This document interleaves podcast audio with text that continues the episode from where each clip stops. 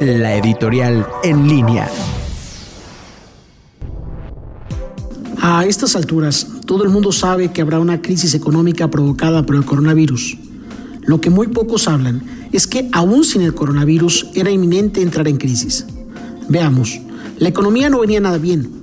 De acuerdo a las cifras de INEGI, durante el primer trimestre de este año, periodo aún sin emergencia sanitaria, el país había caído 2.4% en términos reales respecto al mismo periodo del año anterior. Es decir, aún sin el coronavirus, estaríamos hablando en este momento de un mal manejo de la economía por parte de nuestras autoridades federales.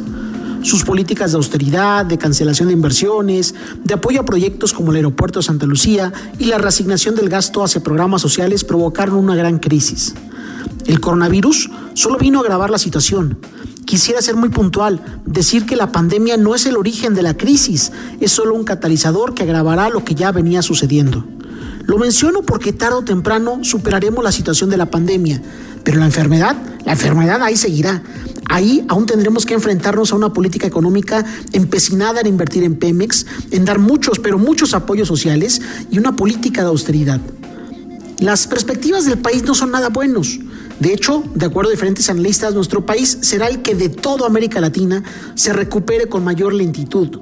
Tendremos una caída de entre un 7 y un 8%. Se perderán más de un millón de empleos y la tasa de recaudación caerá presionando a las finanzas públicas.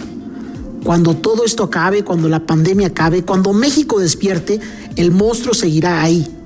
Las decisiones políticas que se han tomado tendrán graves consecuencias en el futuro del país.